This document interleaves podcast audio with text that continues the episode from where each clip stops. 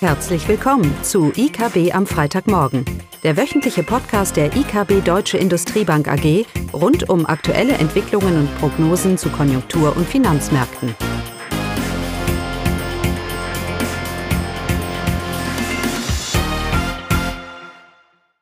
Willkommen zu IKB am Freitagmorgen, heute mit Klaus, Caroline und mir Eugenia.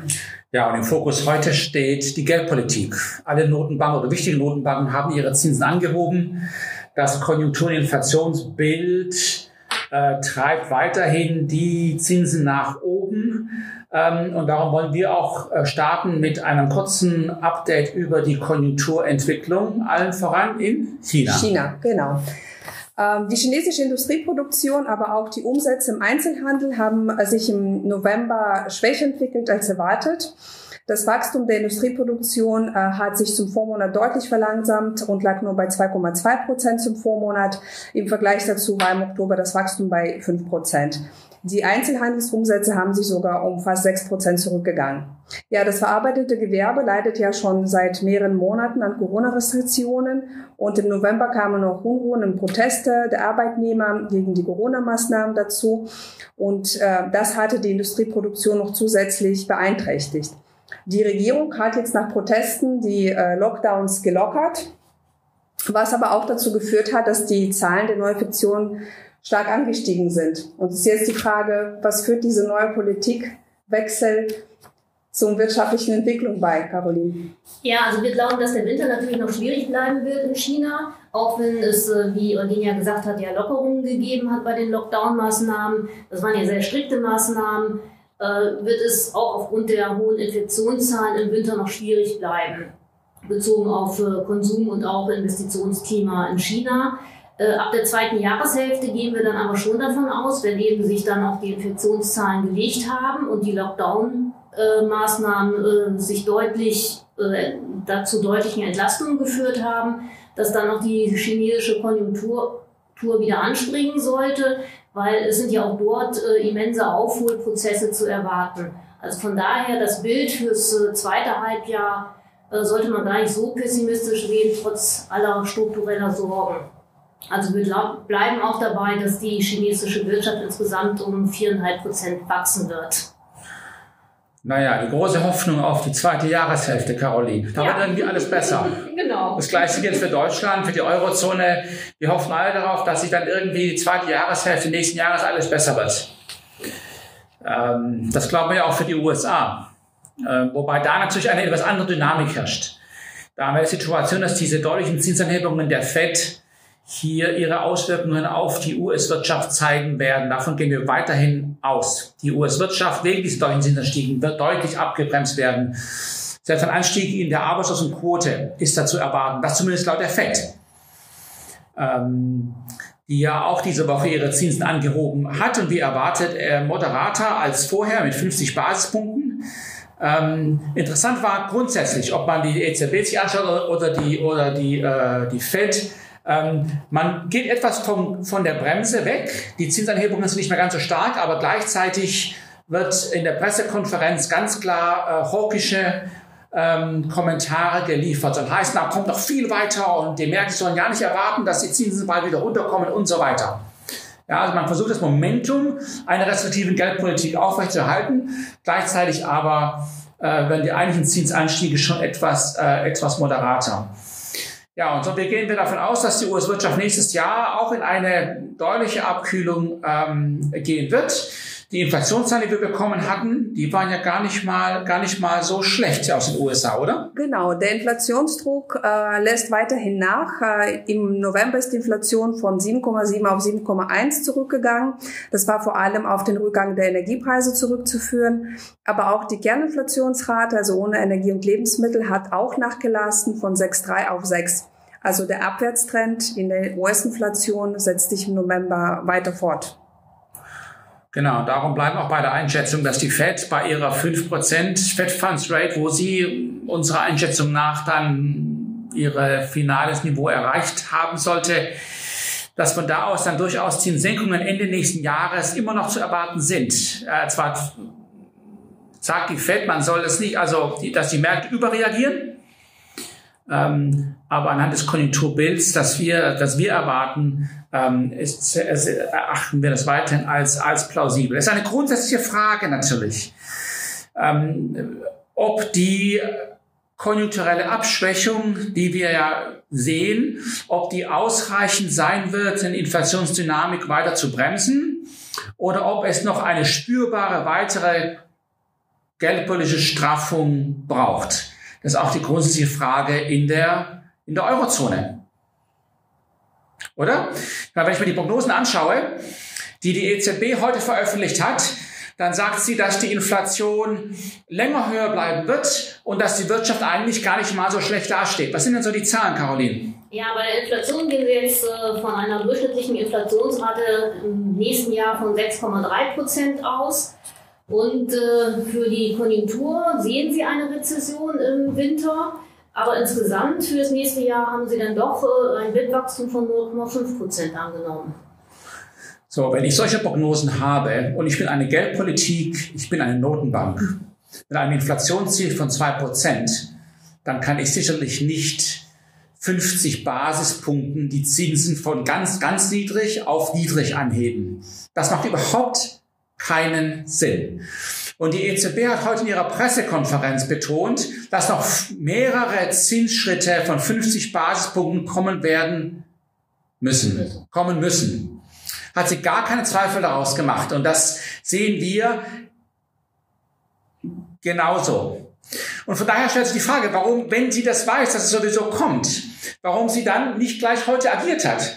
Denn dieses zögerliche Verhalten verursacht ja nur, dass die Zinsen höher steigen müssen, als sie vielleicht sonst hätten steigen, sonst hätten steigen müssen. So, ne? Weil eben die EZB hinterherläuft. Anstatt jetzt deutlich 50, 100 Basispunkte zu machen und die, und damit auch die wirtschaftliche Abkühlung vorantreiben, um umso schneller diese Inflationsdynamik in den Griff zu kriegen. Also dieses reaktive Verhalten der EZB bedeutet eigentlich am Ende, dass die Zinsen nur noch höher gehen. Und das hat auch, auch interessant, die EZB hat sich gerade dazu geäußert, dass die Märkte zu positiv sind, was die Entwicklung angeht in der Eurozone. Und die Märkte haben ja so erwartet, dass die terminale oder die finale, der finale, das finale Niveau des Einlagenzinssatzes so bei um die drei Prozent nächstes Jahr liegen wird. Und da sagt die EZB, das reicht nicht. Das ist nachvollziehbar auf Grundlage ihrer Prognosen. Nochmal, wir teilen nicht ganz diese Prognosen der EZB. Wir denken, dass die Konjunktur mehr in Mitleidenschaft gezogen wird. Darum würden wir auch argumentieren, dass vielleicht nicht ganz so viel geldpolitische Straffung notwendig wäre. Aber sicherlich bleibt natürlich die Fiskalpolitik ein entscheidender Unsicherheitsfaktor. Aber auf Grundlage der Prognosen der EZB ist es nachvollziehbar, dass drei Prozent am Ende nicht reichen werden. Tja, und die Frage ist, warum sie dann heute nicht schon mehr gemacht hat. Also bleibt ein bisschen verwunderlich. Es ist so das Motto, ich muss, aber ich möchte nicht. Ja, man hofft immer noch, dass irgendetwas passiert, dass man die Zinsen vielleicht doch nicht mehr anheben muss als unbedingt absolut notwendig. Das ist die einzige Erklärung, warum man heute nur 50 Basispunkte gemacht hat. Wobei ich ja froh bin, dass die Pressekonferenz ähm, doch sehr hawkisch war, dass die EZB das gesagt hat, da kommt noch einiges und so weiter und so fort. Also das passt eigentlich gar nicht mit dem eigentlichen Zinsanstieg überein, aber es ist trotzdem notwendig, dass wir nicht in diesen, oder die Märkte und auch die Fiskalpolitik nicht in den Modus verfallen, dass wir eigentlich mit den Zinsanstiegen schon durch sind bald. Dem ist sicherlich nicht der Fall. Und auch wenn die Konjunkturdaten sich weiter eintrüben, äh, ist hier nicht davon auszugehen, dass die EZB relativ schnell von der Bremse gehen wird. Denn es braucht, nochmal, es braucht diese Rezession. Das zeigen uns auch die Prognosen, Caroline. Die EZB hat relativ hohe Prognosen, was die Inflation in 2024 angeht. Natürlich, auf Grundlage von diesen Wachstumserwartungen, die sie da haben. Ja, wir sagen, dass die Konjunktur, die Realwirtschaft etwas mehr in Mitleidenschaft getrieben wird und dementsprechend haben wir eine etwas andere Inflationsprognose 2024. Ein Faktor, der übrigens jetzt auch eine Rolle spielen wird, zu dem spielen wird, ist natürlich der Wechselkurs. Wir haben ja eine, in den ersten zehn Monaten eine deutliche Abwertung des Euros gesehen von um die 13 oder 17 Prozent, je nachdem, wie man das rechnet. Aber seit Oktober eine Wende. Inzwischen hat wieder mit etwa 7 Prozent aufgewertet, das ist Euro-Dollar. Aber der effektive Wechselkurs verhält sich hier fast 1 zu 1 zu 1. Das heißt, wir haben diese Wende gesehen äh, und wir erwarten eigentlich, dass der Euro weiter aufwerten wird. Gerade weil die EZB ja jetzt so ein bisschen Dampf macht und die FED auf Grundlage unserer, Inflation, unserer Inflations- und Wachstumsprognosen hier wirklich Mitte nächsten Jahres aufhören wird mit den Zinsanhebungen. Und dieser aufwärende Euro, haben wir schon oft thematisiert hier, ist mit einer der effektivsten Instrumente, die die Notenbank hat, die Inflation zu bekämpfen, weil es ein kürzerer Transmissionsmechanismus ist. In, ähm, der Wechselkurs über eine schwache Nachfrage hat einen direkten Einfluss auf die Importpreise, was nicht eine bedeutende Größe im Inflationsprozess in der Eurozone ist. Und von daher sind viele Inflationstreiber, die eigentlich jetzt in die richtige Richtung gehen. Wir haben die Rohstoffpreise, bis auf die Energiethematik natürlich. Aber die Rohstoffmärkte insgesamt haben sich auch deutlich entspannt, weltweit auch. Wir sehen überall Stimmungsindikatoren, die nachlassen. Die Nachfrage lässt nach. Wir haben über China gehört, das nicht so gut tut. Wir haben die USA gehört, tut nicht so gut. Und wir haben jetzt auch den Euro. Und der Euro sollte weiter aufwerten nächstes Jahr. Ähm, auf Grundlage dieses Zinsdifferenzials in den USA. Und natürlich, Caroline, wie du gesagt hast, dass in der zweiten Jahreshälfte alles besser wird. Genau. Das heißt, die Risikoaversion der Märkte wird nachlassen, was äh, gegen den Dollar laufen, laufen sollte. Ja? Das heißt, wir haben im Moment relativ viel, was eigentlich für einen nachlassenden unterliegenden Inflationsdruck spricht. Bis auf die Lohnentwicklung. Aber da ist auch mal abzuwarten, wie sich das weiter, äh, weiterentwickelt. Äh, das war tatsächlich ein, ein Risikofaktor darum braucht, das sind wir bei unserem ursprünglichen Argument, diese Eurozone eine Rezession. Ähm, aber anders gesagt, wenn die EZB uns sagt, dass drei Prozent nicht reichen und dass sie höher gehen wird, dreieinhalb, vier Prozent, dann muss ich wirklich mich überlegen, bei einer vier Prozent Einlagenzinssatz, äh, ob dann eine Prognose für die Wirtschaft nächstes Jahr von plus, wo sind die? was eigentlich relativ bullish ist, mhm, mhm, äh, überhaupt noch aufrecht zu erhalten ist. Also irgendwie passt das, äh, passt das nicht ganz, nicht ganz zusammen. Wir glauben eben, dass wir sehen jetzt auch, dass der Einladenzins bei einer dreieinhalb wahrscheinlich landen wird. Im Kontext der aktuellen Entwicklungen, weil es eben noch eine Weile dauern wird, bis das Bild sich deutlich gedreht hat. Ähm, Genau. Da war doch auch noch die Schweiz, oder? Die die, die, die, Zinsen angehoben hat mit 50 Basispunkten. Und die Bank of England hat sie angehoben. Also einiges, alle mit 0,50, ne? Ja. Genau. Das heißt, wir sind weiterhin im Tightening-Modus weltweit. Das hilft natürlich dem Euro-Dollar nicht unbedingt. Ja, weil wir ja eine relative Veränderung brauchen. Aber gut, wir bleiben bei der grundsätzlichen Einschätzung über den Dollar. Alles gesagt. Genau. Dann Schönes Wochenende. Tschüss. Tschüss. Das war das wöchentliche IKB am Freitagmorgen. Sie wollen immer über neue Ausgaben informiert bleiben? Dann direkt den Podcast abonnieren.